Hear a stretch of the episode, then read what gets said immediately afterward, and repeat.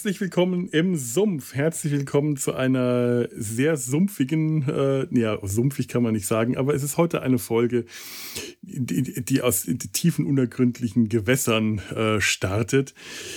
Heute äh, geht es um, ja, einen schönen alten Kaiju-Film, den ich mit zwei netten Leuten bespreche. Einmal mit dem Lars, der unter anderem ähm, schuld ist an diesem Film, weil er den vor langer, langer Zeit mal einen Schmetterlingseffekt ausgelöst hat. Hallo Lars. Hallo. Und weil es heute um einen Kaiju-Film geht, also einen Film mit japanischen großen Monstern, wenn ich das mal so laienhaft sagen kann, haben wir heute Kaiju-Verstärkung im Podcast. Aus dem König der Podcast-Podcast ist der Steffen dabei. Hallo Steffen. Guten Tag, hallo. Guten Tag. Steffen, äh, als neuer Gast im Sumpf darfst du doch gleich mal ein bisschen Werbung für dich und deinen Podcast machen. Ich weiß nicht, ob du durch uns jetzt so viele neue Zuhörende bekommen kannst. So bekannt sind wir nicht, aber äh, soll man trotzdem jede Gelegenheit für Werbung nutzen, finde ich. Ja, sehr gerne. Ähm, wir machen den König der Podcast seit 2015 mittlerweile schon ähm, und heute ist die 69. Folge erschienen zum Aufnahmedatum. Ähm, ja, dort reden wir so ein bisschen halt eben auch über Kaiju-Filme. Ähm, Godzilla ist da so der rote Faden. Das heißt, wir enthangeln uns am, ähm, am Godzilla, an, an der Godzilla-Filmografie entlang und gucken, was so links und rechts nebenher noch erschienen ist. Ähm, und dabei bleiben wir natürlich vorrangig in Japan, reisen da aber auch durchaus mal in andere Länder. Jetzt die aktuellste Folge sind tatsächlich zwei amerikanische Kaiju-Filme und es ist nicht der amerikanische Godzilla, der kommt auch noch, aber ist noch nicht so weit. Ähm, also wie gesagt, es ist ein sehr buntes ähm, Programm aus äh, verschiedenen Monstern verschiedener Nationen und ähm, ja, wir sind ähm, wir gehen chronologisch vor, wie gesagt, und äh, sind jetzt schon in den 90er Jahren angekommen, nach fast äh, acht Jahren demnächst. Uh, nicht schlecht. Ja. Es ist ja eine lange Strecke. Ja. Ich weiß, wir hatten hier äh, im, im Geschwister-Podcast Data sein Hals hatten wir ja auch mal ähm, ein paar äh, Folgen über, über also aus, aus, der, aus des, dem Godzilla-Öfre äh, gehabt. Und eigentlich würde ja so ein Kaiju-Film, sollte man meinen, einfach schon, weil Kaiju selber ähm, doch irgendwie eher zum Science-Fiction gehört, auch in Data sein Hals ähm, passen. Aus internen Gründen habe ich mich jetzt eher für den Sumpf entschieden und auch, glaube ich, weil der Film, den wir heute besprechen, äh, eher so ganz, nur ganz am Rande Science-Fiction-lastig ist, wenn überhaupt. Aber der Grund, warum wir uns heute mit diesem Film, mit dem Film Varan the Unbelievable, Varan der Unglaubliche aus dem Jahr 1958 beziehungsweise 1962, und da kommen wir gleich noch darauf, beschäftigen, da ist der Lars nicht ganz unschuldig dran.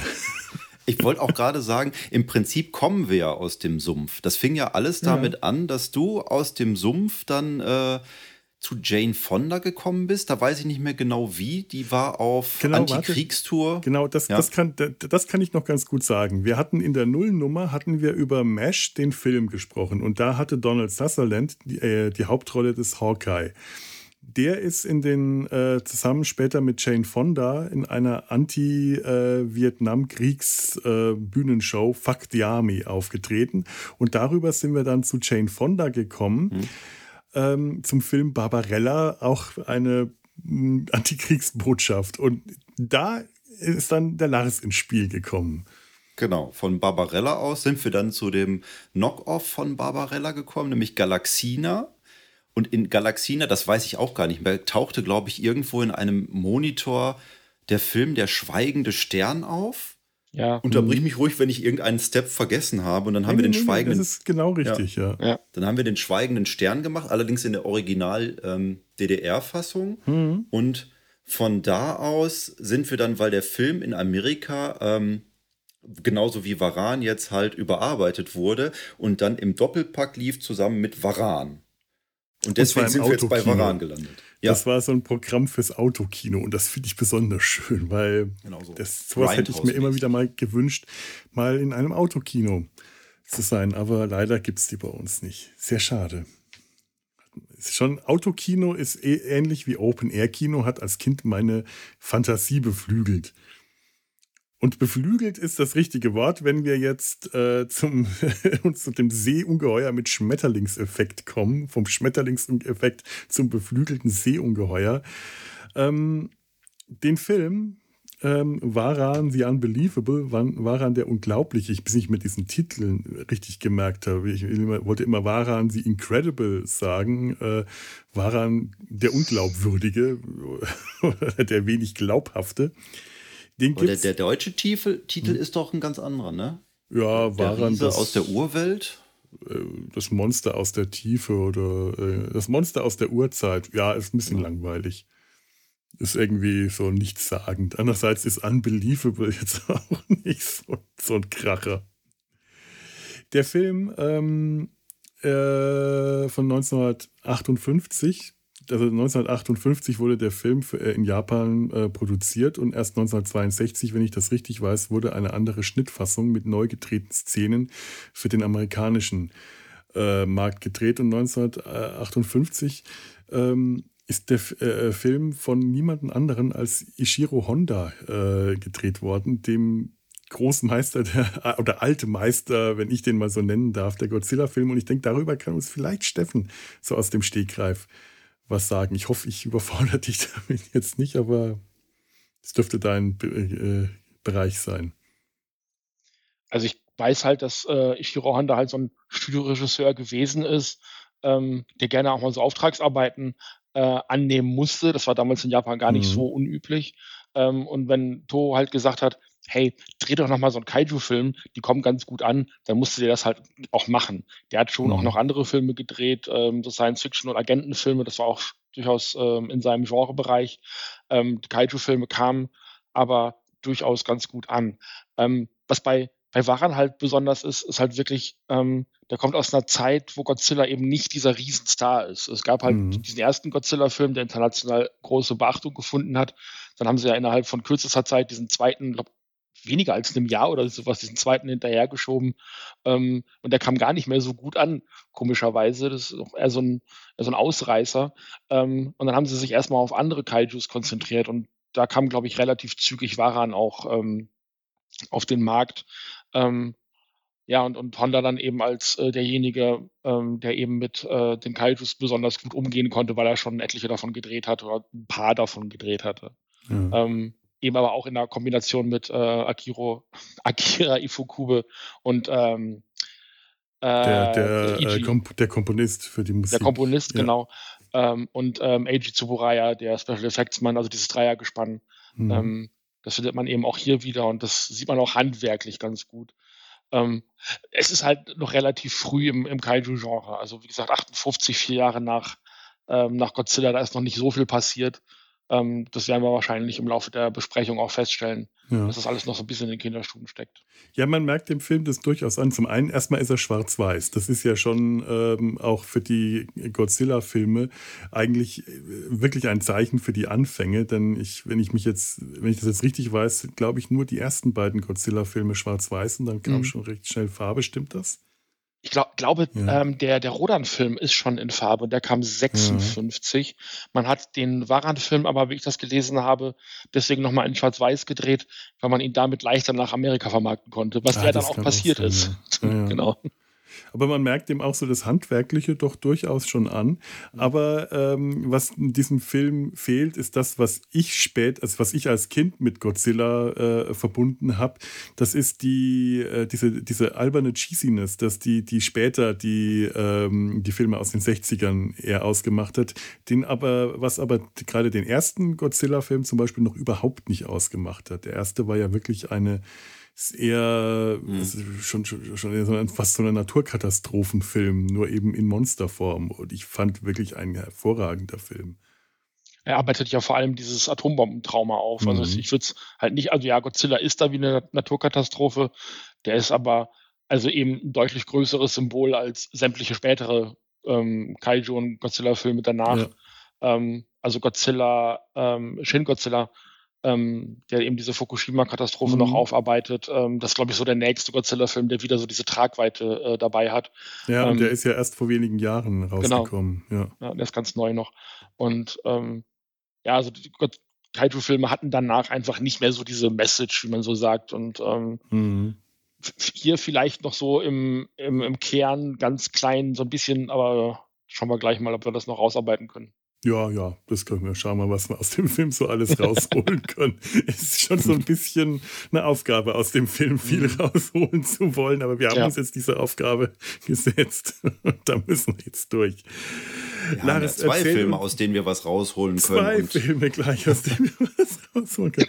Laris, du erzählst uns doch jetzt mal sicher total gerne, was in den zwei Filmen eigentlich passiert. Oh, ich dachte, ich mache jetzt erstmal den einen und den anderen, da kommen wir dann später zu. zu du kannst ja auch vermischen, wenn du das meinst, wenn das eine Herausforderung wäre. Nein, bitte, einen nach dem anderen. Äh, genau, äh, also dann. Ja. Ich trinke noch mal einen Schluck, ihr lehnt euch zurück. Wir lehnen uns zurück, ja. Das äh, kann, kann, ich gerade nicht so gut, weil ich mich dann auf äh, unangenehme Stellen setzen muss. Das Sitzen ist gerade schwierig, hm. aber ich gebe dir damit Zeit zu trinken. Ich hoffe, du hast jetzt ausgetrunken. Äh, ich hatte nur einen Schluck, um die Kehle zu befeuchten, weil das, das jetzt schön. im Moment dauern wird. Ah ja, bitteschön. Die Bühne das, gehört dir. Das haben wir eigentlich eine Anfangsmusik gehabt? Äh, da fragst du mich jetzt schon wieder Dinge. Ich denke, ja, natürlich. Also, ähm, ähm, du meinst jetzt hier im Podcast oder im Film? Äh, Im Podcast. Ja, im Podcast haben wir einen Anfang. Wir haben es nur noch nicht gehört, weil wir gerade mit gewissen aufnahmetechnischen Schwierigkeiten äh, kämpfen müssen. Das heißt, ihr habt diese schöne, ähm, die, die, die, das schöne Intro, das ich mal zusammengeschustert habe, äh, leider nicht hören können. Dann haben wir ja noch einen Grund, da selber noch mal reinzuholen. Das müsst ihr wohl machen, ja. ja. Gut. Achtung, geht los. ja. Das Sujet des Varanopoden-Films ist unverständlicherweise nach wie vor cineastisch ein weitestgehend unbeackertes Feld. So kann man seine Vertreter tatsächlich an einer Hand abzählen, selbst dann noch, wenn man ein Tyrannosaurus ist. Auch die Lepidopterologie oder laienhaft Schmetterlingsforscherei wird sträflich vernachlässigt, geht es darum, Kinokassen zu füllen. Die Menschen wollen lieber The Fast and the Furious statt Friedhelm Nippel 1944 bis 1993 sehen. So kommt dem Nichts ahnen. Das ist ein, ein Schmetterlingsforscher. Achso, ja, muss man nicht alles lernen hier. So kommt dem nichtsahnenden Betrachter schon ein zartes Hoppala über die Lippen, wenn er über ein Machwerk stolpert, welches tatsächlich beide dieser Themen Außenseiter kongenial vereint. So geschehen im Jahr 1958 im Film Daikaiju Baran bzw. Varan, das Monster aus der Urzeit unter der Regie des Japaners Ishiro Honda, der hier in seine eigenen Riesenfußstapfen tritt, hatte er doch schon vier Jahre zuvor einen Mann in einem schuppigen Gummikostüm auf die Leinwand losgelassen, nämlich niemand geringeren als den ollen Godzilla. Trotz dessen Erfolg schickte Produktionsfirma Toho Honda zurück ans Reißbrett, damit dieser das Konzept überdimensionales Kriechtier übt sich in radikaler Architekturkritik noch weiter verfeinere. Nach vielen durchzechten Nächten voller Sake und filterlosen Glimmstängeln, die Decke von Hondas Kreativdomizil hatte bereits die sanft gelbe Farbe von Nutria-Zähnen angenommen, durchbrach der Maestro die Pforte seiner Selbstisolation und trat, ich schmücke hier etwas aus, weinen vor Glück in die etwas, ersten Strahlen. Et, etwas, etwas, nur, nur etwas. nur etwas. Nur etwas. Weinen vor Glück in die ersten Strahlen der über dem Fujiyama aufgehenden Sonne. Das, was seinem vorangegangenen Geniestreich gefehlt hatte, waren Schmetterlinge. Um genau zu sein, die falschen Schmetterlinge am falschen Ort. Exakt die Art von Ausgangssituation also, bei der Lepidopterologen in hektische Nervosität verfallen, während sie in ihrem kleinen Universitätskämmerlein auf Zehenspitzen emsig hin und her tippeln und dabei leise ui, ui, ui, ui, ui, ui, ui, ui, ui, murmeln. Nun ist Chef, Chef Schmetterlingsspezi Dr. Sugimoto des ständigen Gemurmels und Geemses um ihn herum überdrüssig und schickt zwei seiner abkömmlichsten Musterschüler ins sogenannte Tibet von Japan, um das Rätsel um den falsch abgebogenen Falter zu lösen. Was sich jedoch stattdessen löst, ist ein vermeintliches Erdbeben, bei dem die beiden Forscher, äh, bei dem die beiden forschen Forscher verschütt gehen. Die ansässige Hinterwäldlerschaft blamet den lokalen Götzen Baradagi. Er solle Schuld am Abnimpeln, hat nichts mit oben erwähntem Friedhelm zu tun, der jungen Gelehrten tragen. Und wieder wird geujujuit, diesmal bei der Reporterschwester unter der Geheim... Ich mache hier mal eine Pause und trinke noch mal einen Schluck. Und ich suche gerade mal irgendwo hier meine Notizen raus, die ich ja eigentlich auch noch hatte. Oh, Entschuldigung. Jetzt sitze ich wieder am Tisch. So, weiter bitte. Kann man ja rausschneiden hier. Kann man alles schneiden, ja, ja. Macht man nicht, aber man könnte. Und wieder wird geujujuit, diesmal bei der Reporterschwester und der daheimgebliebenen Kollegschaft der viel zu früh Verschiedenen. Yuriko Kolumna, Wissenschaftler Kenji und Mr. Comic Relief fungieren nun als Schmetterlingsforscher, Forscher, düsen, düsen wieder besseren Wissens in eben jenes Gebiet, werden dort aber schroff vom Oberpriester Türsteher abgewiesen, was immer auch ihr kommt hier nicht rein auf Japanisch heißen mag. Mit hängenden Häuptern und Schultern will man schon die Füße nach Hause schieben, als sich eine Rettungsaktionsepisode inklusive kleinem Jungen und noch kleinerem Hund entspinnt, die jedoch glücklich und postkartentauglich vor kitschigem Seepanorama endet. Das Seifenoperlachen wird jedoch jäh vom Brodeln der wässrigen Kulisse unterbrochen, denn niemand Geringeres als der für ein Hirngespinst gehaltene Baradagi entsteigt nun vom Gekicher genervt seiner felsigen Badewanne. Ein Koloss von der Größe einer kleinstädtischen Sparkasse mit der Physis eines Menschen in einem altertümlichen Taucheranzugs. Eigentlich eine typische Riesenechse, sieht dieser Vertreter seiner Zunft hier eher aus wie ein verkokelter Alf, dem man die übrig gebliebenen Leuchtstäbchen der letzten Kinderdisco in den runzligen Rückenspeck gerammt hat. Das anwesende menschliche Ensemble und da kann man jetzt aufatmen. Ebenso der Hund treten geistesanwesend den Rückzug an und kehren schnell ins Japan von Japan zu Dr. Sugimoto zurück, der in der Zwischenzeit wohl ein Buch gelesen hat, was ihn dazu befähigt, nun auch die Funktion eines ausgewiesenen Experten für Riesenmonster zu erfüllen. So kann er das unbekannte Wesen direkt als Varanfüßigen, griechisch Varanopoden, klassifizieren und tut das, was wohl jeder Wissenschaftler bei der Entdeckung einer neuen Spezies machen würde, er hilft dem Militär, sie direkt auszurotten. Übrigens wird dem Kosmopoliten Allzweck-Schlaubi deutlich mehr Respekt entgegengebracht im Gegensatz zum etwas rustikalen Landpfaffen, obschon sich jener vermutlich Jahrzehnte mit der Materie des Anbetens dubiöser Echsengötter beschäftigt hat, weswegen ab diesem Zeitpunkt, äh, Zeitpunkt nur noch blasphemisch von Varan und nicht mehr von Baradagi die Rede ist. Es gilt also, das Untier aus seiner nassen Bettstadt zu locken, was aber nicht mit sanftem Stupsen oder einem Vogelzwitscherwecker vonstatten geht, sondern indem man den idyllischen Bergteich mal ordentlich mit Giftmüll zujaucht. Während daraus resultierend die einheimische Aquaristik bäuchlings und mit kleinen Xen als Augen an der Wasseroberfläche ein ewiges Sonnenbad genießt, treibt die Aktion Varan nur die Zornesröte ins Gesicht. Vermute ich. Der Film ist ja schwarz-weiß. Er springt aus dem Gülle-Jacuzzi und macht Jagd auf die Umweltunholde. Nur der Einsatz von Leuchtraketen kann ihn davon abhalten, unsere Protagonisten zu entleiben.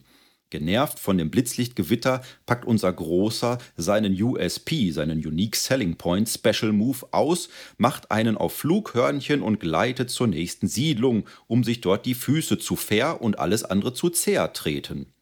Das Militär, das Militär, das Militär indes packt immer dickere Wummen aus, doch ist die Haut des Kautschuk-Kolosses äußerst strapazierfähig. Von außen ist ihm demnach nicht beizukommen.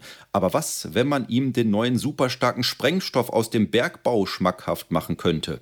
Schnell entsinnt man sich der Abneigung Varans gegen Feuerwerk und fackelt für ihn eine veritable Jahrtausend-Silvester-Show ab – Statt Prickelwasser gibt es mit TNT gefüllte Leuchtbombenbonbons, die der Trumm nichtsahnend aus dem Himmel pflückt. Das anschließende Magengrimmen ist nicht von schlechten Eltern. Folgt auf den ersten großen Sprengstoffrülpser noch cartooniger Qualm aus den Nüstern und der Rückzug der Bestie in den Heimsee, so detoniert es final unter Wasser schon recht gewaltig. Der letzte und einzige Varanopode dieser Erde ist tot. Oder etwa doch nicht. PS, dieser Film spielt leider nicht im Weltraum. Was schade ist, soll es dort doch auch tolle Geschichten geben. Ja. Wow, das ist jetzt äh, ausführlicher als der ganze Film gewesen. Und es hat doppelt so lange gedauert, diesen Text zu schreiben, als den Film zu gucken. Das glaube ich. Das glaube ich dir aufs Wort. Ja, das war der Podcast. Wir brauchen die ganzen nichts mehr hinzuzufügen.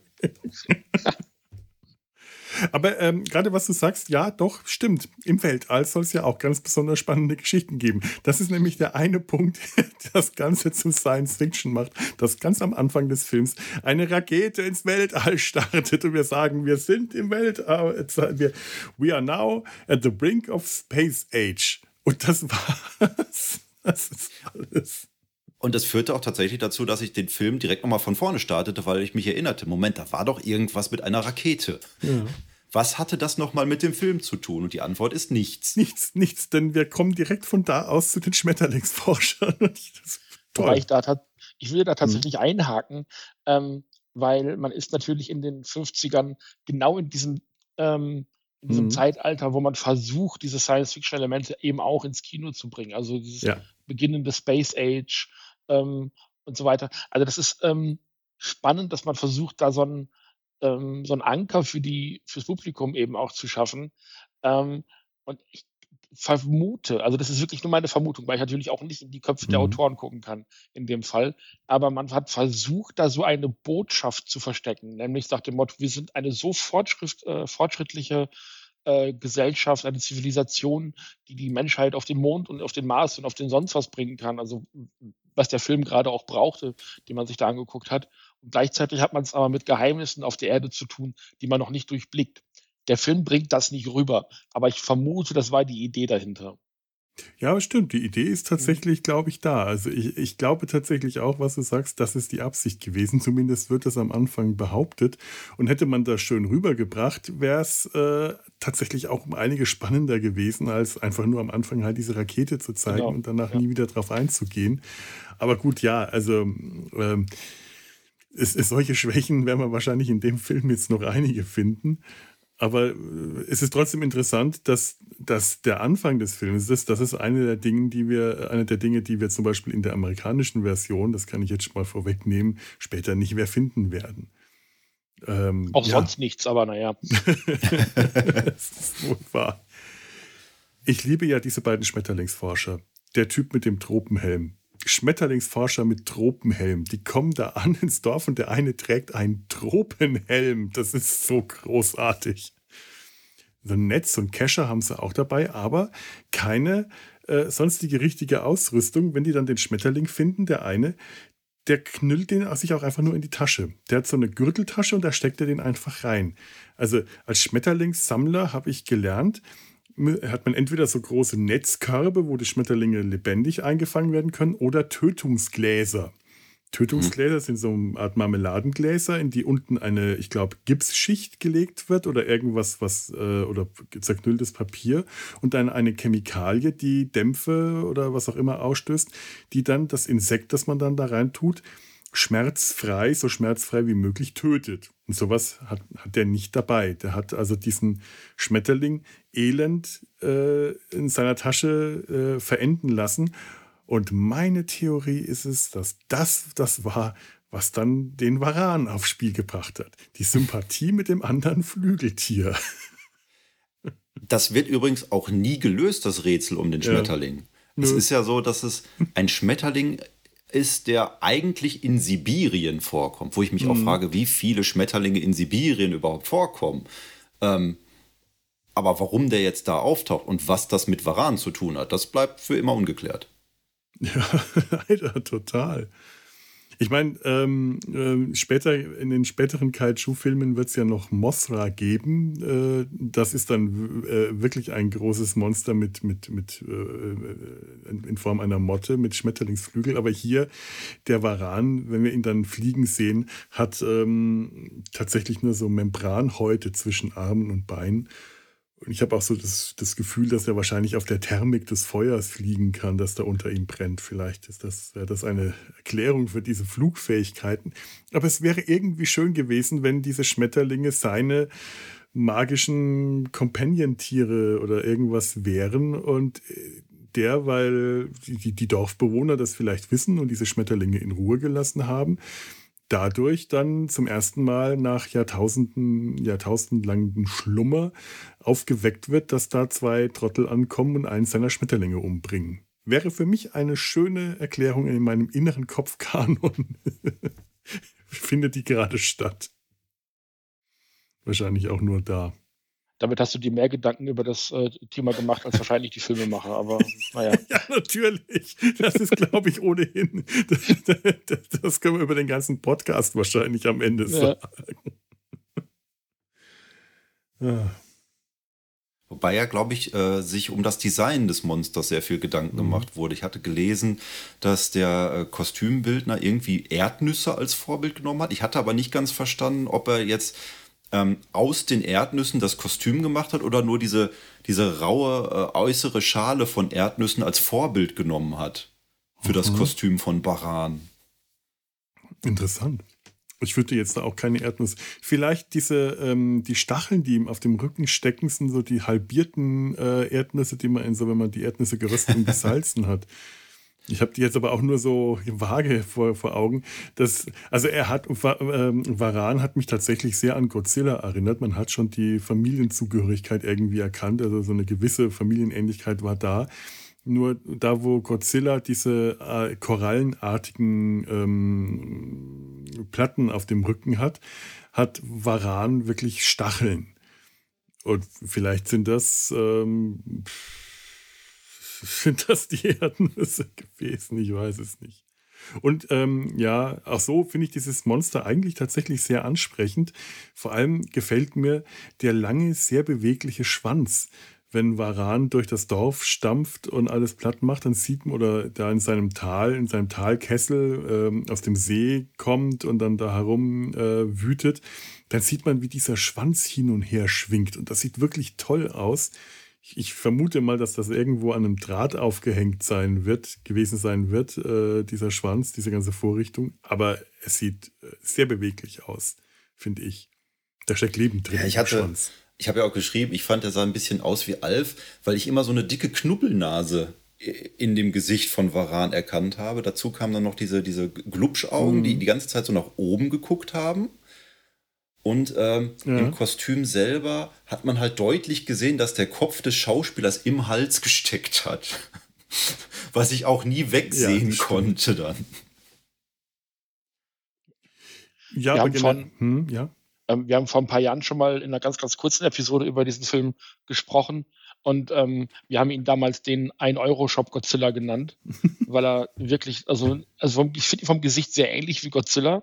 Also mhm. auch dieses aber also ein späterer Godzilla, so mit diesen Krümmelmonster-Gesichtsfeatures. Äh, ähm, und dann hat er halt so diese aufgestülpten ähm, mhm. äh, Stacheln auf dem Rücken, sagt dem Motto, ja, wir wissen gar nicht, was wir mit ihm machen wollen. Komm, wir machen ein paar Stacheln drauf, Stacheln funktionieren immer. und dann wirklich diese dünnen Häutchen. Also er wirkt, es, es mag auch so ein bisschen an der Produktionsgeschichte des Filmes liegen, dass man da mit ein bisschen weniger Budget und ein bisschen weniger Ausstattung rangegangen ist. Aber also auch im Vergleich zu anderen Fernseh-Kaijus dieser Zeit äh, oder späterer Jahre, kommt dann nicht so richtig mit, leider. Ja, leider. Weil ich leuchtende Stacheln äh, grundsätzlich ja eigentlich erstmal eine coole Idee finde. Aber die haben dann auch keine weitere Bewandtnis, sodass er die abschießen könnte oder so. Genau, ja. Ja, und es stimmt halt, tatsächlich ist so insgesamt der ganze Film, ähm, dem fehlt irgendwas, um ihn wirklich toll zu machen. Ich mag ja trotzdem dieses Setting. Ich mag dieses Setting von diesem See in dieser Schlucht mit den steilen Felswänden. Das sieht toll aus. Das hat irgendwie sofort Atmosphäre. Ich mag auch die Geschichte mit dem mhm. Dorf, äh, mit dem Priester, der äh, äh, Baradagi anbetet und sich äh, empört, wenn da Fremde kommen, die da forschen wollen. Auch wenn äh, dieser kleine Zaun, der die Dörfler davon abhalten soll, äh, in die verbotene Zone zu gehen. Und der Priester da an dem Zaun steht, sie, sie ziehen natürlich dann doch alle los, weil der kleine Junge ähm, äh, vermisst wird. Und der Priester bleibt zurück und zählt da drum. Und als sie zurückkommen, steht er da und wedelt mit einem, einem Astwedel, während ja äh, Baradagi ihn schon auf der Ferse ist. Und dieser Priester mit, äh, mit, mit, seinem Stirnband und dem weißen Bart, wie er da mit dem Wedel auf und ab wedelt und rumschreit. Herrlich, das ist wunderschön, das gefällt mir total, da habe ich richtig Spaß dran. aber das verpufft dann alles letzten Endes wieder in eine dieser üblichen Militär kämpft gegen Monster-Schlachten, äh, bei denen ich, egal welcher Kaiju-Film es ist, in der Regel äh, dann irgendwann ähm, wegdrifte. Es ist hier leider auch, dadurch, dass ich den Film zweimal in verschiedenen Variationen gesehen habe und diese, äh, dieses Geballer dann letzten Endes immer dasselbe ist, hat sich das jetzt hier bei mir auch nicht gerade besonders spannend ausgemacht der Teil. Ja, der erste später. Teil war tatsächlich äh, der bessere Teil. Bin ich ganz bei dir. Ich äh, mhm. habe ja schon vorher gesagt, dass ich den Film größtenteils in 1,5-facher Geschwindigkeit gesehen habe. Was ging, weil man die Untertitel ähm, ganz gut lesen konnte dabei. Immer noch. Und ähm, da mhm. äh, Varan selber ja, glaube ich, auch in Zeitlupe gedreht war, dann eigentlich in normaler Geschwindigkeit lief. Ja. Ja, sagst du jetzt was Untertitel? Ich überlege mir gerade die ganze Zeit, warum ich mir das Zitat aufgeschrieben habe: We are now at the brink of space age. Ich habe den Film doch auf Japanisch gesehen, aber natürlich, da stand in den Untertiteln so. Okay, jetzt hast du ein, äh, mein ganz privates Rätsel also, gelöst. Was, was ich dann auch noch sehr mag, ist dann halt, wenn mit diesen Modellfahrzeugen äh, gearbeitet wird. Hier gab es dann auch mitunter kleine Modellmännchen, mhm. die dann noch aus den Panzern oben rausgeguckt haben. Ja. Das ist dann immer ganz putzig. Ja. Das war sehr niedlich. Mhm. Ja, sowas ist immer schön. Das ist, äh, es ist zwar halt ein Bruch, weil man, es fällt deutlich auf, wenn dann verschiedene Größen verwendet werden, wenn die Kamera auf eine richtige Landschaft und nur auf ein Modell zeigt, dann man, man merkt es, auch wenn da das Monster durchs Wasser wartet und du merkst, das ist ein Pool und der ist einfach nur einen Meter äh, tief oder so. Klar fällt das auf und wenn man anschließend eine Aufnahme sieht, ähm, wirklich Schiffe, Kriegsschiffe oder Flieger über dem Meer. Den Unterschied äh, kann man sehr schnell feststellen, aber er fällt hier äh, in dem Film, finde ich, noch nicht ganz so stark auf. Vielleicht hm. liegt es auch am Schwarz-Weißen generell, dass das dann nicht so auffällt. Aber es gehört für mich auch ein bisschen zum Kaiju einfach mit dazu, dass man kleine Modellpanzer und so sieht und man eigentlich weiß, dieses Monster, das ist ein Typ in einem Kostüm und die Häuser sind nicht mehr als einen Meter hoch oder so, was da jetzt zu Bruch geht. Das hat, das hat auch schon seinen eigenen Charme. Ja, das war dann auch in der amerikanischen Version, als es dann da irgendwann dann auch tatsächlich losging, dass sie dann diese Szenen aus dem japanischen Original übernommen haben mit den Modellen. Äh, mhm. hat man sich dann da wieder wohler gefühlt als bei dem ganzen Gelaber, was vorher passierte. Denn der amerikanische Film ersetzt ja mehr oder weniger das, das, äh, die ganze Vorgeschichte durch äh, Gelaber eines Army-Generals und ähm, vermurkst das Ganze dann so ein bisschen mit dem, was die äh, Originalversion geboten hat. Ja, äh, äh, das, die, die amerikanische Fassung bringt ein bisschen was äh, hinzu, so von, von Richtung äh, Botschaft vielleicht, so na, äh, Umweltschutz, so minimalst, aber äh, verpfuscht in, gleichzeitig dasselbe auch wieder. Ähm, bringt aber die Handlung zur, zur Handlung der eigentlichen Rahmengeschichte echt gar nichts. Und hier hat man eigentlich eine schöne Rahmengeschichte. Diese zwei Schmetterlingsforscher, die recht schnell äh, draufgehen und vermisst werden, Zeitungsmeldungen, die Schwester des einen Forschers, die sich zusammen mit einem Reporter und dem Fotografen, der so diese äh, komische Nummer ähm, äh, abgibt, der Comic Relief, die dann auf die Suche gehen, der kleine Junge, der seinem Hund hinterherläuft, die anderen, die den Jungen und den Hund retten wollen. Da ist viel Dramatik drin. Und äh, was ich immer besonders schön finde, trotz aller Dramatik sind sie alle sehr höflich und förmlich miteinander. Wenn sie ihren Namen rufen und schreien, dann wird nie das San vergessen. beim Rufen. Da wird immer dein Name und dann das San. Also die sind alle noch schön per Sie und höflich zueinander, auch in höchster Gefahr. Japaner eben. Ich und das hat, ja, hm, ja. Ähm, ich, ich finde es ganz spannend. Also, ich habe den beide in Japanisch gesehen. Ich habe ihn auf Deutsch geguckt, in der deutschen Synchro. Ja. Ähm, fand die sehr gelungen. Ähm, also da habe ich deutlich Schlimmeres gesehen. Ich weiß jetzt auch nicht, ob die nicht vielleicht sogar aus den letzten Jahren ist. Das kommt durchaus mal vor, dass mhm. ähm, klassische ähm, Podcasts dann auch erst in, in den letzten Jahren ähm, gemacht worden sind. Kann ich jetzt, habe ich jetzt gerade wirklich nicht äh, verifiziert. Ähm, nichtsdestotrotz ist die gerade im Verhältnis zu anderen Kaiju-Filmen dieser Ära durchaus ganz brauchbar. Mhm. Ähm, und ich war auch tatsächlich ein bisschen froh, ich hatte den ja schon mal gesehen, ähm, dass ich dann nicht so aufpassen muss, äh, was gesagt wird, wenn es auf mhm. Deutsch mhm. ist, weil man dann ja zuhören kann und mal auch mal zwei Minuten nicht hingucken muss. Ja, ähm, genau. Das ist ganz, ganz angenehm, gerade wenn es dann eben wie ihr schon sagtet, äh, irgendwann an die Ballerei geht, ähm, da ist es dann nicht mehr so ganz wichtig, wie das im Einzelnen äh, optisch abläuft, wenn man weiß, da steht ein Panzer und der schießt. Und äh, ja. das hat man später auch äh, tausendmal schon gesehen. Ja. ja, aber das habe ich dann auch gedacht, wenn der jetzt, wobei du jetzt nicht sagen konntest, ob es äh, eine neue Synchronisation oder eine alte ist, wenn man dann so ein Oft gibt es wirklich schlechte Filme, die durch die hochwertige deutsche Synchronisation von damals deutlich aufgewertet werden. Einfach ja. weil dann äh, professionelle Schauspieler äh, über unprofessionelle Schauspieler drüber reden. Ja, das kann durchaus sein. Also die Wikipedia sagt, ähm, die deutsche Synchro erschien 2011 auf DVD. Okay, dann, mhm. aber wahrscheinlich dann auch mit ho hochwertigen Schauspielern.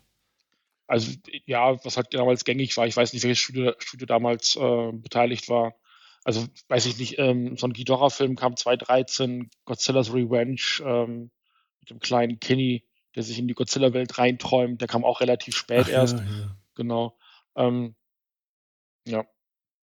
Übrigens, die, ähm, also du, du, du sagst ja gerade die deutsche DVD, das ist natürlich, sollte man sich so einen Film eigentlich auf DVD kaufen, aber ich habe den Film bei archive.org gefunden und das ist eine äh, Seite, so eine Archivseite, ich glaube der Universität von Philadelphia, jetzt weiß ich es gerade nicht genau, die, ähm, ich kann also nicht wirklich sagen, wie legal das ist, wenn ich das jetzt empfehle. Ich nehme da ich keine glaube, Verantwortung. Das ist, ich glaube, das Internet Archive ist wirklich legal. Ja.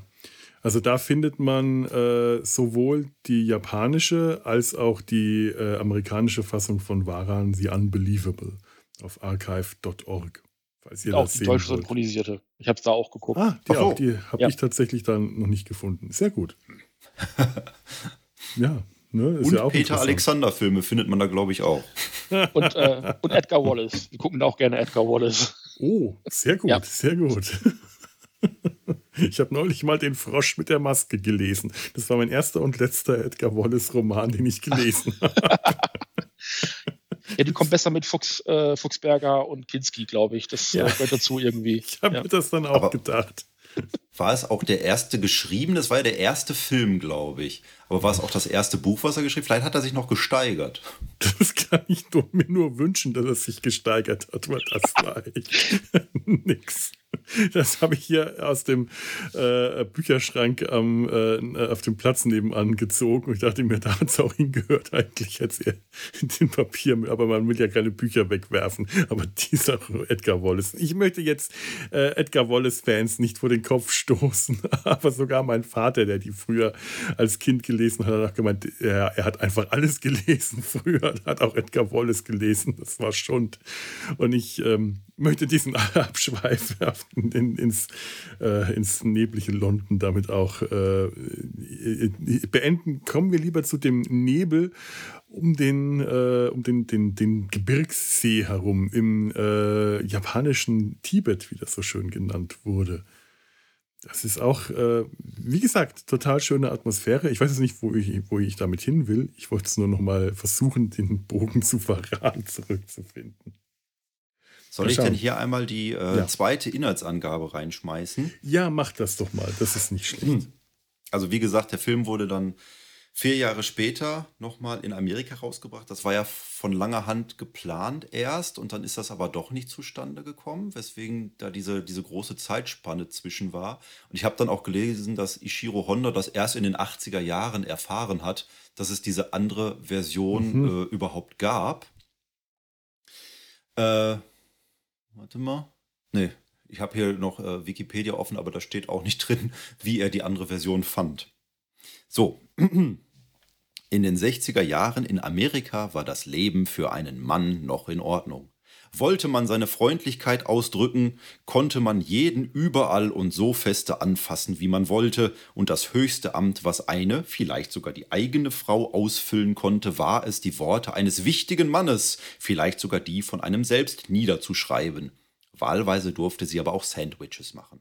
So ein männlicher Mann spielt die Hauptrolle in Varan the Unbelievable aus dem Jahre 1962, hergestellt aus 15 Minuten des bereits besprochenen Daikaiju Baran von Ishiro Honda und einer Stunde, äh, und auf eine Stunde acht mit Grütze aufgefüllt von Drehbuchautor Sid Harris und Regisseur Jerry R. Bearwitz.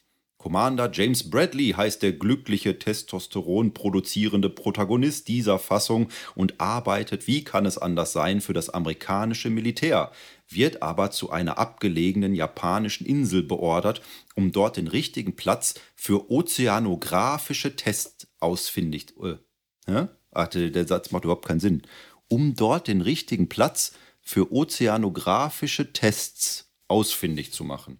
Jawohl. Rücksicht ist Schwäche und so kümmert es den pflichtbewussten US-Bürger nicht, dass er für seine Versuche die Bevölkerung der Insel umverteilen muss. Kollateralschäden bar Humbug. Erst als er über drei Ecken erfährt, dass das die Weicheier von Einwohnern gar nicht so dufte finden und er daraufhin die Augen Oh, ich kann nicht mehr lesen. Und er daraufhin in den Augen seiner Frau einen auf gefühlvoll machen will, willigt Bradley ein, die Tests woanders durchzuführen, bis auf einen. Leider reicht genau dieser eine Test aus, um eine alte eingeborene Gottheit zu erwecken, die unzufrieden aus dem See stiefelt und die nahebei liegende Stadt Prosciutto Village. ich habe immer Prosciutto Village verstanden. Sehr flach macht. Gewalt erzeugt Gegengewalt und so fährt das Militär alle zur Verfügung stehenden Geschütze auf den riesigen, wütenden Ozeanographie-Gegner, der hier merkwürdigerweise Obaki heißt, in seine runzligen Schranken zu weisen. Es kracht, es zischt, während der Koloss wütet wie ein Elefant im Modellbauladen. Glücklicherweise mansplaint sich der Commander selber das, frei nach dem Motto viel hilft viel, die Chemikalien, die das Ungetüm aufgeweckt haben, dieses in ausreichender Menge auch über den Jordan oder einen äquivalenten japanischen Fluss befördern könnten. Diese Vermutung erweist sich als zutreffend und Onkel Gummischwanz verzieht sich, vermeintlich sterbend, zurück in sein nasses Gehege. Nach getaner Arbeit zieht es das glückliche Paar nach Kalifornien, an einen neuen See. Wer weiß, was dort lauert. Interessant, wir sind jetzt auf einer Insel diesmal. Wir sind nicht mehr in den äh, äh, japanischen Bergen in Tibet, im japanischen Tibet, also auf irgendeinem Hinterwäldlerdorf in den Bergen, sondern auf einer Insel.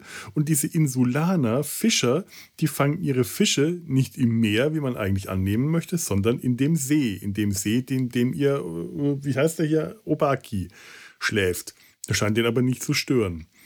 Und es wird auch irgendwie wohl erklärt, dass diese äh, Versuche, die da Commander Bradley anstellt, darum gehen, dieses äh, Meerwasser, dieses Salzwasser in dem See, denn der See hat äh, durch einen unterirdischen Zugang zum Meer, ähm, enthält er Salzwasser und das will der säubern. Das ist auch wirklich, wird so gesagt, säubern. Allerdings ist es so, beim Säubern sterben alle Fische. Das Säubern wird den See auch gleichzeitig vergiften. Deswegen müssen die Dorfbewohner, die von dem See leben, da äh, weggeschafft werden. Ähm, macht, also ich weiß nicht, wofür dieses Wasser gesäubert werden soll, weil trinken möchte ich das dann anschließend nicht mehr. Und das Tolle ist, um, äh, um die wegzukriegen, da werden tatsächlich schon die Panzer aufgerollt. Die Panzer kommen nicht erst, um das Monster zu bekämpfen, sondern um die Dorfbewohner einzuschüchtern. Das sagt er sogar selber, dass er das für übertrieben hält, dass die japanische Regierung, für die er ja äh, scheinbar arbeitet, als Commander, als amerikanischer Commander, dass die richtig Militär aufzieht mit mehreren Panzern und Geschützen, nur um so ein paar Dörfler von ihrem Platz zu evakuieren. Finde ich bemerkenswert. Naja. Der Film leidet, also diese Version noch viel stärker als das Original an einem, an einem ganz widerlichen Exotismus. Also erstmal hat ja. der äh, Kollege eine japanische Frau und auch ein japanisch, mhm. also amerikanisch-japanisches äh, Kind. Ähm, aber ich glaube, wird auch von einem ich hätte mal jetzt gesagt, einem rein japanischstämmigen Kind gespielt. Mhm. Das sieht nicht aus wie ein japanisch-amerikanisches Kind, sagen wir es mal so. Ich weiß Kein auch Mat nicht, ob es tatsächlich ihr Kind ist oder ob das ein nee, Junge aus dem nicht. Dorf ja. ist. Ja. Ich habe das nicht so richtig glaub, nachvollziehen können. Mhm. Aber das Kind verschwindet auf jeden Fall irgendwann komplett aus der Handlung. Ja, ja. Das, das, fand ich wirklich extrem Sonst, also, bemerkenswert. Ähm, Sie haben dann ihr eigenes Kind nachher vergessen. das war, deswegen hat mich das so gestört, weil ich dachte, also wenn das deren Kind sein sollte, wo ist es denn jetzt? Und vielleicht liegt es daran, dass es nicht deren Kind war. Naja, gut. Ähm, nichtsdestotrotz gibt es noch so einen Polizeiofficer, ähm, der auch ähm, Japaner ist und immer so übersetzt. Das fand ich auch bemerkenswert, weil der Film halt nicht auf Amerikanisch, auf, ja, auf Amerikanisch, die neue Sprache Amerikanisch, ähm, genau. auf Englisch ist, sondern eben tatsächlich ähm, dann immer so überschneidet in Szenen aus dem Originalfilm, die komplett mhm. unsynchronisiert sind. Ja, und ich hatte ich in meiner ja. Version auch keine Untertitel. Und das fand ich sehr, nee. sehr äh, verstörend zum Teil. Die werden also eins zu eins übernommen mhm. und dann soll der halt übersetzen. Und im Gefühl hat das nicht immer gepasst. Also ich glaube, da wurde manchmal im Japanischen was anderes gesagt als das, was der Kollege da in seinem Auto Definitiv, ja. Also da passte gar nichts, glaube ich.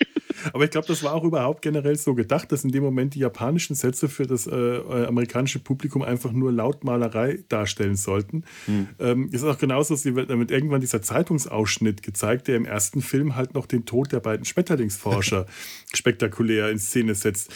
Und im zweiten Film steht da irgendwas komplett anderes. Ich habe mir nicht gemerkt, was es war, aber es hat nichts damit zu tun, was im Original da drin stehen sollte. Ja. Und jemand, der Japanisch äh, oder die Japanisch könnte und das liest, äh, würde sich da wahrscheinlich auch so den Teil dazu denken, was da wohl eigentlich für ein Humbug in der Zeitung steht. Und die Übersetzungen, die der äh, zum Teil bringt, dieser japanische Captain mal, Kishi, die es gibt Szenen, da redet der mit dem Commander Bradley und ohne Not haben wir ein Voice-Over von Commander Bradley, der einfach nur äh, erzählt, was Captain Kishi ihm jetzt gerade sagt. Und zwar Wort für Wort, obwohl Captain Kishi in dem Moment spricht. Das ist keine Ahnung, was sie ja. sich dabei gedacht haben. Aber das gab es doch im ersten Godzilla auch schon, so eine Konstellation. Ja, da haben sie den äh, hier Perry Mason reingeschnitten. Mhm. Hm. Ähm, der da, ähm, ja. ja. das war der, ich, ich, kann, ich kann den Namen immer nicht merken, ich bin unfassbar schlecht mit Schauspielernamen. Ähm, William, William Burr, oh Gott, ich bin so unfassbar schlecht. Aber halt Ra Raymond Burr, Raymond Burr, Raymond Burr ja. genau. Ja, ich kann es auch gerade nicht merken, ja. Ähm, äh, den haben sie dann immer so als Reporter reingeschnitten, der das Ganze dann nochmal so zusammengefasst hat für mhm. das äh, tumbe amerikanische Kinopublikum. Ähm, die halt die, den musste man halt irgendwie klar machen, also irgendwie eine Bezugsperson irgendwie dahinstellen, sozusagen. Genau. Mhm.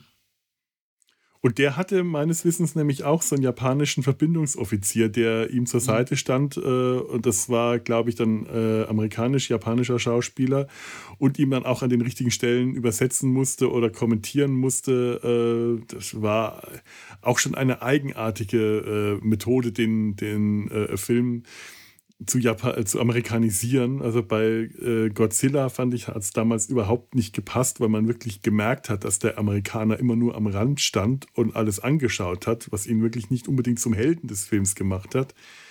Was ähm, bei, dem, äh, bei der amerikanischen Version von Godzilla damals, ähnlich wie bei diesem Film äh, hier, ähm, also zumindest bei Godzilla, sehr viel besser geklappt hat, war diese erzählerische Klammer, die man da äh, ein gebaut hat. Nämlich bei Godzilla fängt das an, indem man das zerstörte Tokio sieht und dann in Rückblende dazu erzählt wird, wie es zu diesem zerstörten Tokio kommt. Und das bietet schon mal einen ganz anderen Einstieg in den Film, dass du schon die Schrecken des Films, die Schrecken des, der Auswirkungen dieses Monsters siehst und sagst, oh, spannend, was kann da wohl passiert sein? Und das machen sie hier mhm.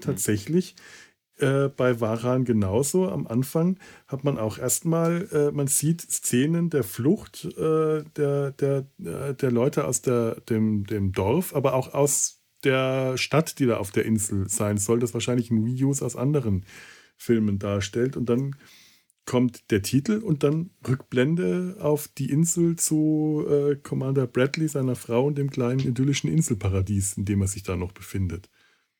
Und das fand ich wiederum ganz interessant gemacht. Das, ähm, das ziehe ich dem straighten Erzähl, äh, der straighten Erzählstruktur der japanischen Version dann tatsächlich ein bisschen vor in dem Moment.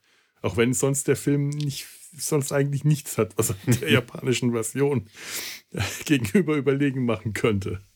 Nein, es ist auch schon erstaunlich, dass sie dann den Film auf äh, 68 oder 70 Minuten zusammenstauchen und dabei dann tatsächlich auch nur 15 Minuten des Originalfilms verwenden. Ja. Und den Rest dann auffüllen, weitestgehend mit sinnlosem Gelaber von diesem äh, Army General. Und rum, rumfahren. Ja. Oh ja. labern ja. und rumfahren. Also und dann irgendwo in der Gegend rumgucken und so zu tun, als würde man jetzt mit anderen Personen aus dem japanischen Original äh, reden. Ja. Ähm, was man halt halt immer daran merkt, dass das Filmmaterial sich einfach ändert. Also man, also A hat ein anderes Bildformat. Also ähm, ich, ich, glaube, der Film war im Original, also das japanische Original war eigentlich auch schon fürs Fernsehen geplant und haben dann mhm. äh, haben sie dann gesagt, nee, wir vermarkten den doch mhm. fürs Kino und ähm, sind dann aber hingegangen in Amerika und haben einen Fernsehfilm davon gedreht. Deswegen der Film halt in 4 zu 3 ist. Ähm, und ich habe manchmal den Eindruck gehabt, die haben das japanische Bild einfach nur reingestaucht. Ja. Also es war seltsam irgendwie. Es wirkte irgendwie schmaler und ein bisschen vom, irgendwie passte das ja. nicht für mich. Ja. Also in der Version, die ich jetzt gesehen habe, äh, fällt wirklich ganz deutlich auf, dass sie äh, Szenen genommen haben, die in 16 zu 9 gedreht waren, nämlich die, äh, die neu gedrehten Szenen geschnitten haben und dann aber, äh, äh, weil die, der Bildaufbau so war, dass die Figuren nicht alle zentral im Bild war, sodass man bei 4 zu 3 einfach die, die Ränder links und wegs, äh, rechts wegschneidet, sondern die haben dann mal nach links und dann mhm. mal nach rechts geschnitten im, äh, äh, in irgendwelchen Szenen. Und dazu hast du manche, da hast du dann ganz oft einfach Sprünge im Film, die unangenehm sind, weil es von einer Figur auf die gleiche Figur schneidet. Nur einmal ist sie links im Bild, einmal ist sie rechts im Bild. Ähm, und das ist ganz, ganz, ganz unangenehm. Auf Dauer hat mich das wirklich total kirre gemacht. Es ist, äh, ich weiß nicht, ob es davon eine schönere Version gibt von dieser amerikanischen Fassung, aber die, äh, die ich da auf äh, archive.org gesehen habe, die ist schmerzhaft durch diese komischen ähm, Formatänderungsschnitte.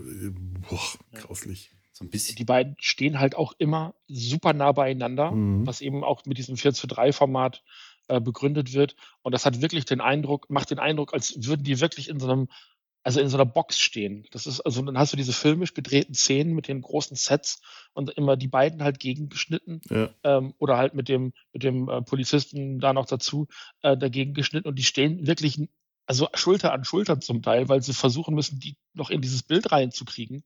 Das ist also auch im, ähm, im amerikanischen Fernsehen noch bis in die 90er Jahre gemacht worden, weil es nicht anders ging. Man hatte halt bloß diesen 4 zu 3 Bildausschnitt. Und ähm, es wirkt hier einfach, also dieses A, dieses filmische Material gegengeschnitten mit den, mit den Fernsehszenen, es wirkt nicht wie aus einem Guss. Es, man, man hm. merkt einfach die Nahtstellen und das ist immer schlecht. Hm. Besonders putzig fand ich ja dann auch, wie sie noch diese Reporterin und den anderen Wissenschaftler mit reingebracht haben in den ja. Film weil sie dann ausgewiesen werden als äh, ein befreundetes Paar von Commander Bradley und seiner Frau, die dann erstmal in der Stadt ankommen und die Frau soll sie dann abholen und dabei erfährt sie dann, dass die Bevölkerung äh, ihren Mann als Tyrannen wahrnimmt dafür, dass er äh, die Landbevölkerung umverteilen möchte. Ich war auch schon gespannt, ob, ob die beiden dann noch irgendwie merkwürdig reingeschnitten bei ihm ankommen, aber die fahren dann, glaube ich, wieder nach Hause, weil ihnen das zu viel Tumult ist dann. Ja, die, äh, die treffen dann auf die Szene mit den Dörflern bei dieser religiösen Zeremonie. Das scheinen mhm. die irgendwie halt für ihre Reportage zu brauchen. Und dann habe ich auch vergessen, wo, wo die dann abgeblieben sind. Es ist eh eigenartig, wie dann Szenen aus dem ersten Film äh, tatsächlich da wieder auf, rein, reingenommen wurden. Die beiden Schmetterlingsforscher zum Beispiel, die haben einen kleinen Cameo-Auftritt in der amerikanischen Version. Die sind dann Abgesandte der Regierung, die versuchen, die Dörfler zum, äh, zu, äh, dazu zu bewegen, ähm, wegzuziehen. Das wird dann auch in einem Voice-Over erzählt und da siehst du dann die Szene, wie diese beiden Typen, der eine mit dem Tropenhelm, ich liebe diesen Tropenhelm, ähm, in dem Jeep ankommen und mit, dem, mit den Dörflern und diesen Priester reden und äh, sich umgucken und den Totenpfahl sehen mit Baragi drauf und allem. Und das war es dann auch schon wieder. Und damit hatten die aber dann auch wieder ihren Auftritt in dem Film. Genauso wie die Journalistin und die anderen alle irgendwo so in kurzen Momenten dann doch wieder da waren. Schon eigenartig.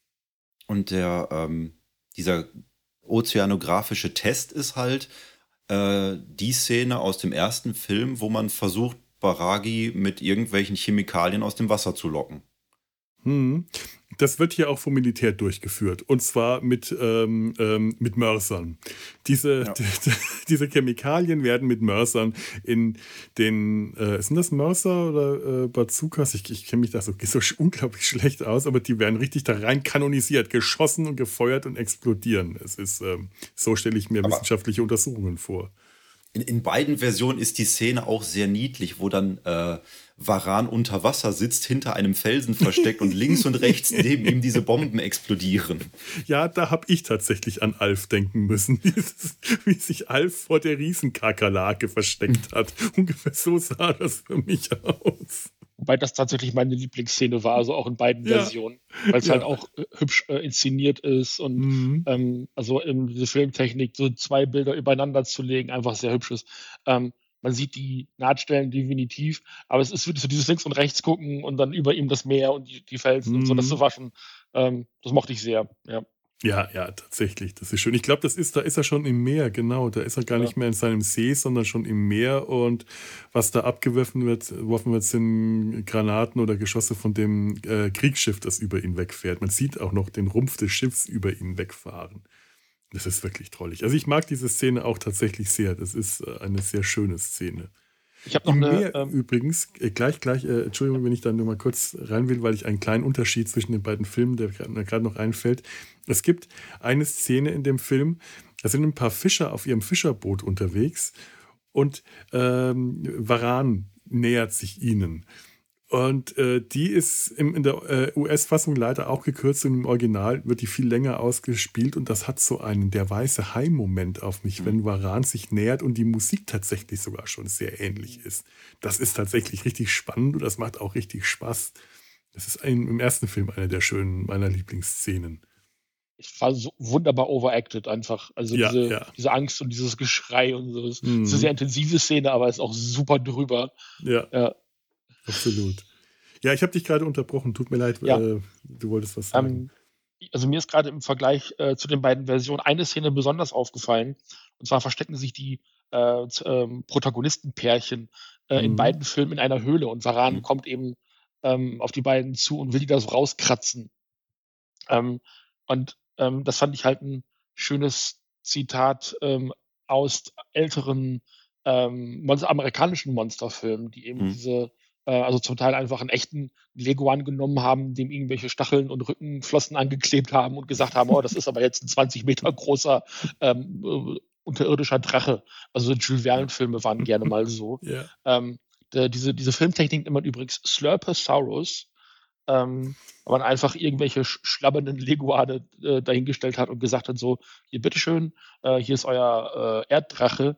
Und also daran hat es mich halt A in der amerikanischen Fassung sehr erinnert. Vermutlich hat man sie deswegen auch fast eins zu eins übernommen. Und bemerkenswert fand ich es halt deswegen, weil sie eben in beiden Filmen fast deckungsgleich nur eben mit geänderten Protagonisten mit drin gewesen ist. Ja, ja, das stimmt.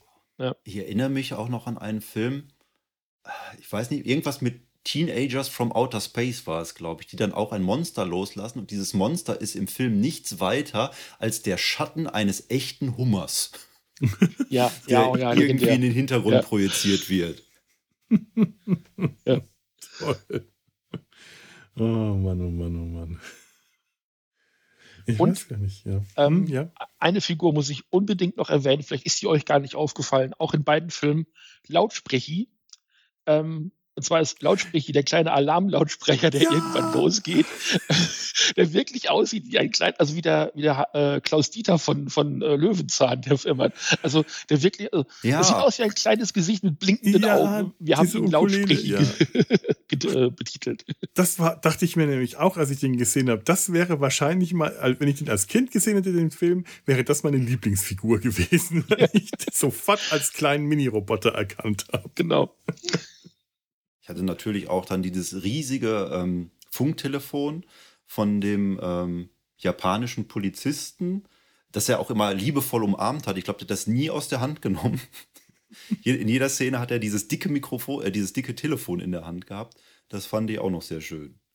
Oh ja. War das eigentlich ein Polizist oder war das Militär? Ich glaube, der war auch, also ja, ich glaube, der hat da so eine Militärmütze auf, oder? Ich bin mir da bei sowas nicht ganz sicher, aber ich dachte vielleicht auch, das wäre so ein entweder ein Untergebener oder ein Verbindungsoffizier zum japanischen Militär gewesen. Hm. Aber wie ich auch in meinem Text dann schon äh, versucht habe rüberzubringen, also diese, diese männliche Darstellung von diesen äh, Leitungspersonen, wie es hier Commander Bradley war, ja. das findet man so oft in diesen alten 60er Jahre amerikanischen Filmen, die dann auch jedes Mal, wenn er halt diesen, diesen seinen japanischen Kollegen getroffen hat, dass er ihn erstmal fest gedrückt hat und dann auch immer auf die Schulter geklopft hat, wenn der irgendwas halbwegs gut gemacht hat, um ja. zu bestätigen. Und er hat auch nie die, also Commander Bradley hat auch nie die Fassung verloren. Er ist immer ganz cool geblieben bei allem, was oh, er getan ja. hat. Mhm. Das war der Schauspieler Myron Healy. Und ich fand, dass der eine gewisse Ähnlichkeit mit Sean Connery hatte so ja. Mund um den Mund, Augen, Nase herum, äh, hat, hat, mich immer etwas die ganze Zeit ähm, etwas irritiert, weil ich dann irgendwie bessere Schauspiele erwartet habe in dem Moment, wenn ich dieses Gesicht sehe. Schon eine ja, eigenartige Type.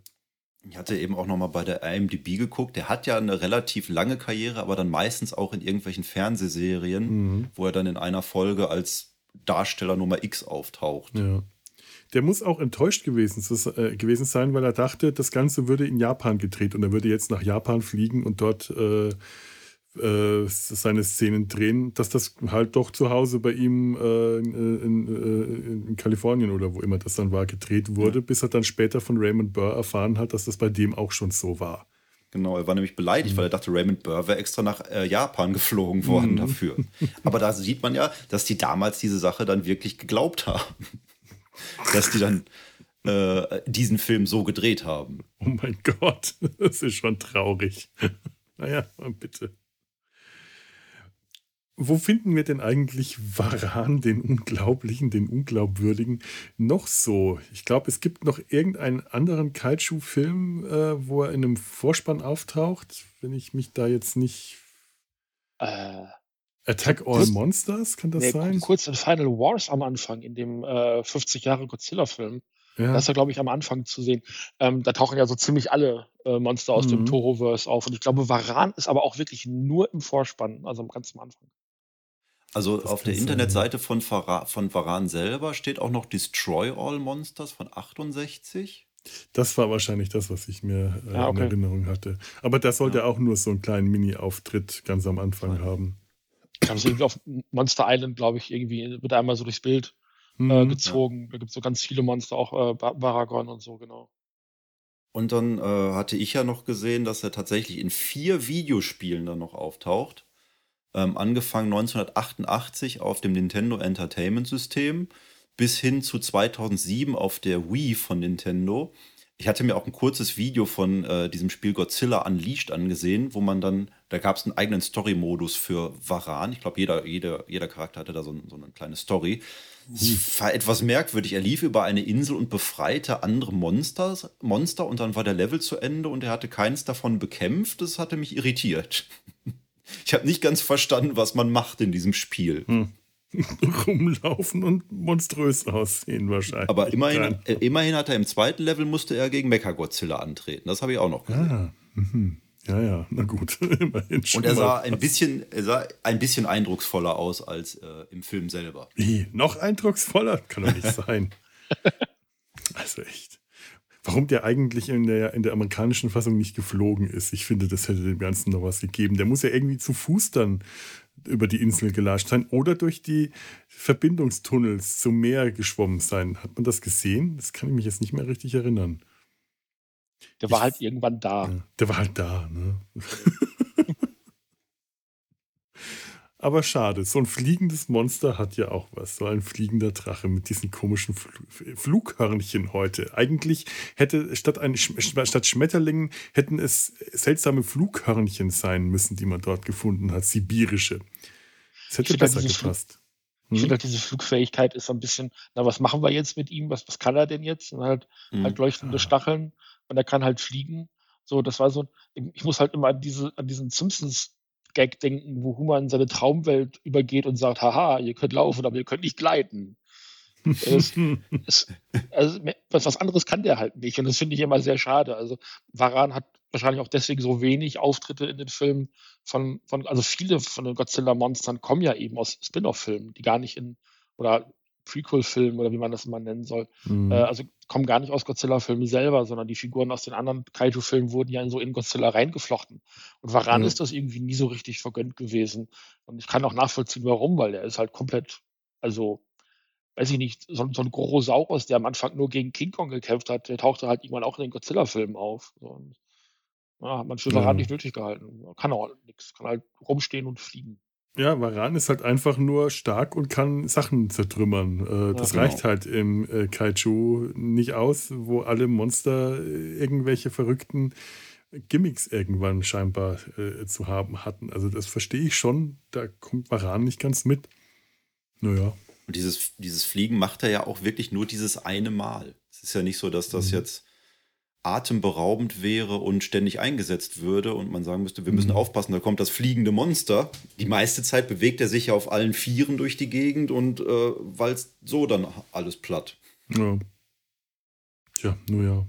Deswegen vermute ich ja auch, dass der einfach nur auf der, Therm, auf den, auf der Thermik gesegelt ist. ist. Da ist ja sein, wird ja sein, sein Tal äh, in Flammen gesetzt und dann schwebt er auf der heißen Luft nach oben, muss dann auch schnell wieder runter und ab da ist er dann zu Fuß. Vielleicht hat er sich auch die Sengen, die, die Schwingen versenkt.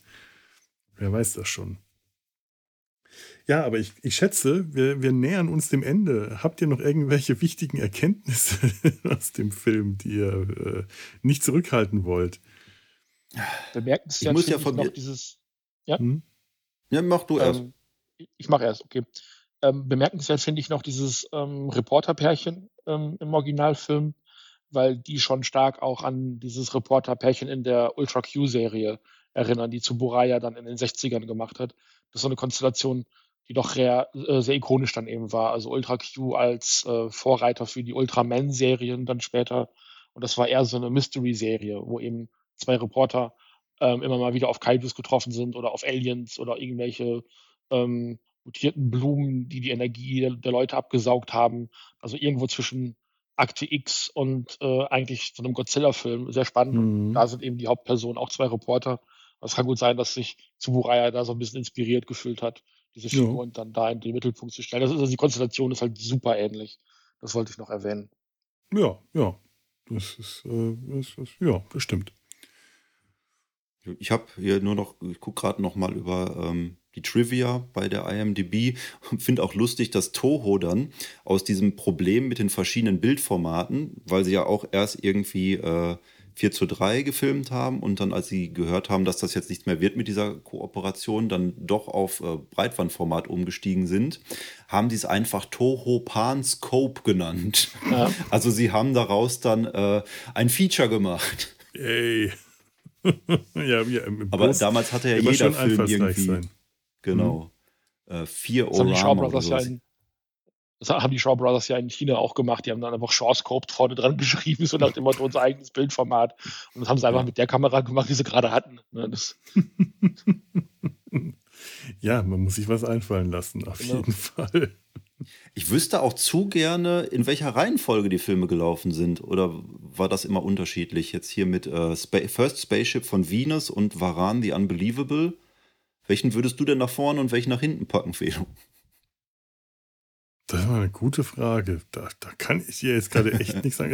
Ich meine, das eine hat ein Monster, das da rumpoltert und beschossen wird. Da ist eine Menge Action drin. Und wenn es auch nur Geballer-Action ist, das würde ich dann schon sagen, äh, wäre eigentlich äh, so nach dem Action-Überlegungsmodus so der, der Hauptfilm vielleicht für mich. Aber andererseits der andere mit Farbe und allem, keine Ahnung. Und war das nicht sogar? Ah ja, genau. Also was, was, was meinst du denn? Was? Es ist ja tatsächlich sogar für das Filmstudio das erfolgreichste Doppelfeature überhaupt gewesen. Aha. Die beiden Filme zusammen für Crown International. Das ist halt die Frage, was die sonst so gemacht haben, was das bedeutet, erfolgreichstes Doppelfeature. Das kann jetzt alles bedeuten. Also ich glaube, selbst in der umgebauten Version ist First Spaceship on Venus äh, der bessere Film von den beiden. Hm. Ja, also die, die, gerade die umgeschnittene Version von First Spaceship to Venus äh, ist, ist, ja auch nicht so. Also ich weiß nicht, ich bin da eher bei äh, Der Schweigende Stern. Das ist für mich ja. immer noch der, der bessere Film. Allerdings bin ich dann da auch ganz eindeutig bei der DDR-Fassung und nicht bei der amerikanischen Version, die ja auch nochmal ein bisschen anders ist. Hm. Da haben wir eigentlich auch den richtigen, weil der Steffen ist ja auch großer äh, DEFA-Freund, ne? Ja. Ja, den, hab ich, glaub, den haben wir, glaube ich, noch nicht den haben wir, glaube ich, noch nicht gesehen tatsächlich.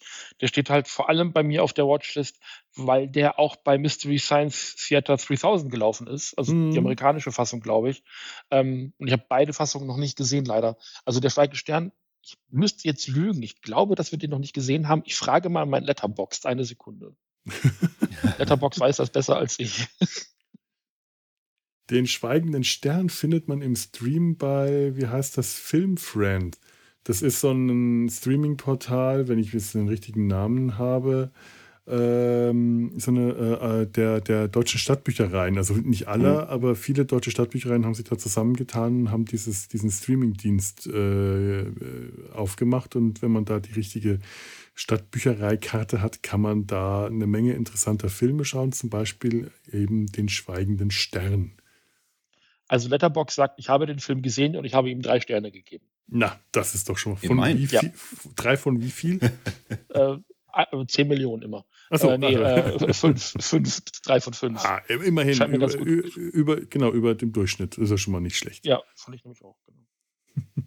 Ich, ich, möchte noch erwähnen, dass ich ja eigentlich nicht so der große Kaiju-Film bin. Das jetzt aber, glaube ich, auch schon der dritte Kaiju-Film war, den ich in meiner Podcast-Karriere besprochen habe.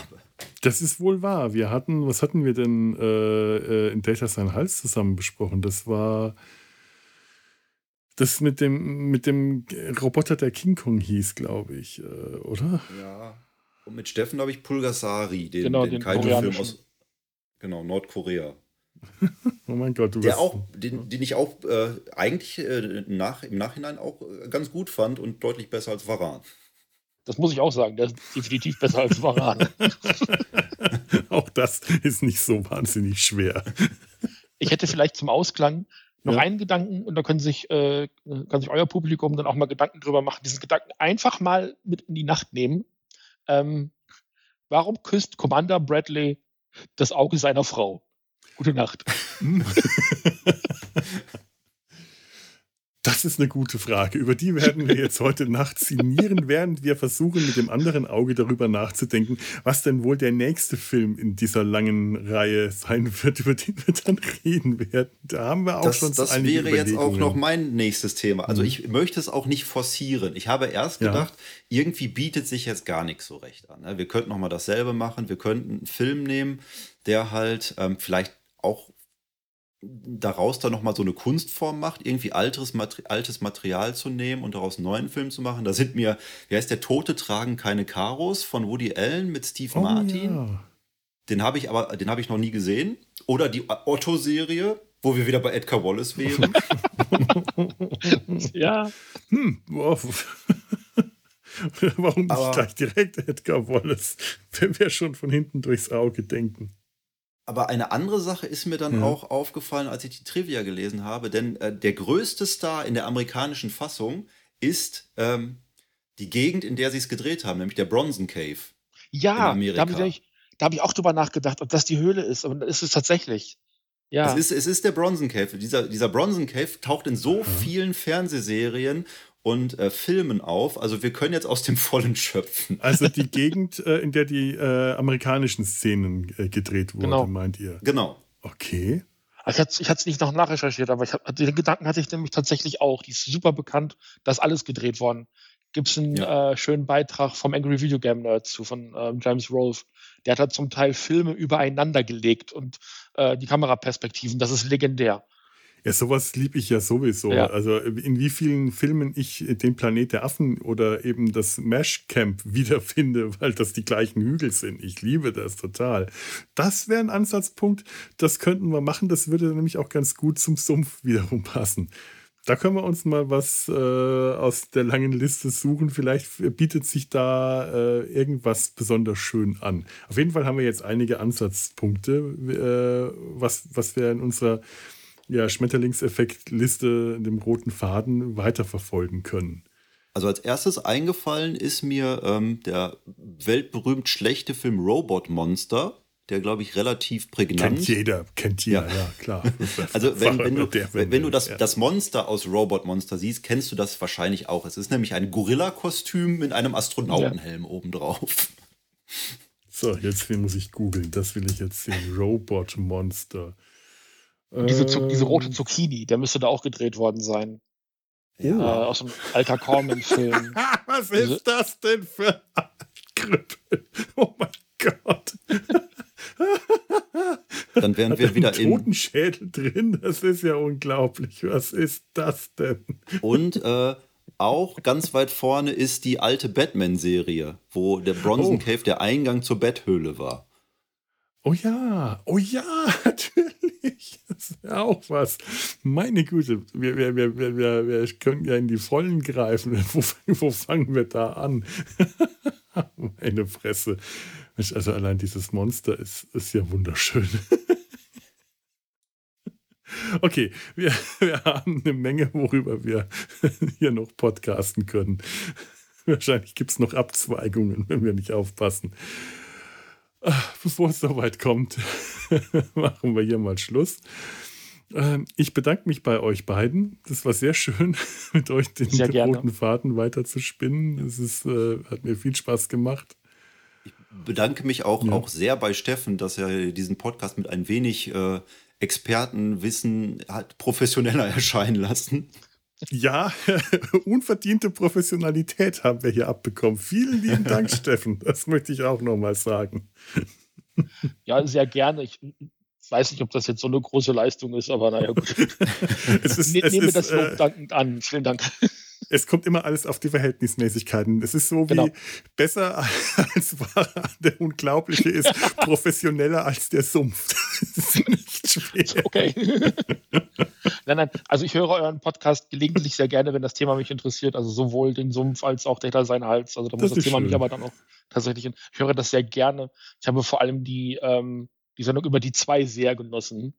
Ja, ähm, hat auch sehr viel Spaß gemacht. Ja. auch.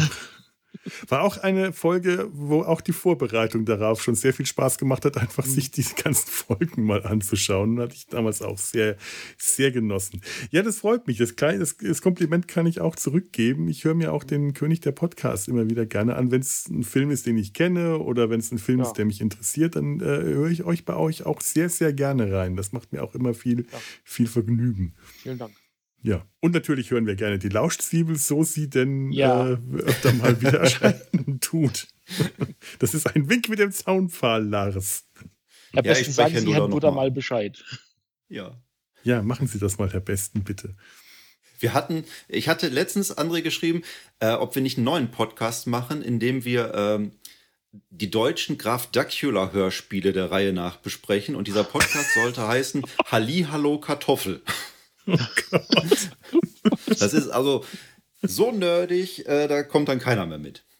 Also die besten Titel hast du schon mal von vornherein ja. für alles gebucht. Ja. So, hier Lialo Kartoffel, auf Wiedersehen Kartoffel, bevor wir jetzt in, in die Bereiche abdriften, ähm, verabschieden wir uns hier von euch. Liebe Zuhörer, hinterlasst uns nette Kommentare, Bewertungen, Sterne, drei, also bitte mehr als drei von fünf, fünf, fünf Millionen von fünf. Ab da nehmen wir dann Sternebewertungen an.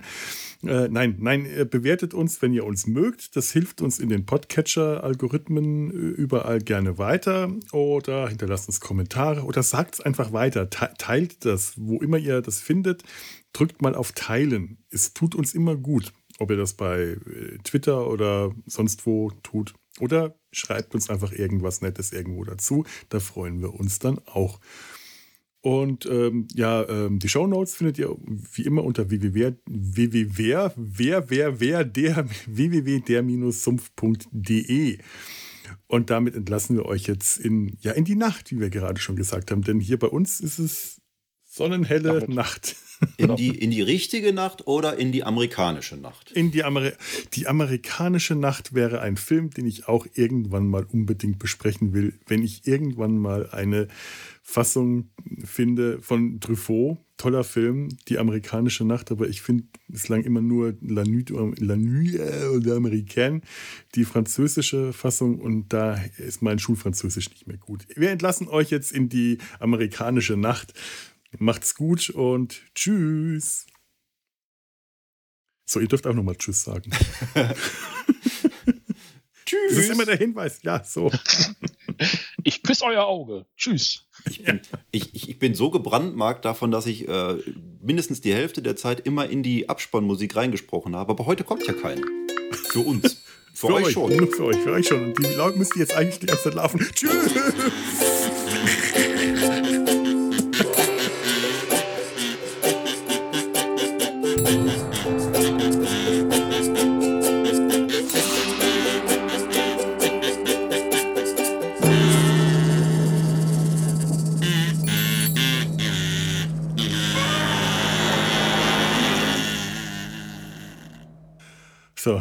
Gut. Eine Produktion des Podcast Imperiums.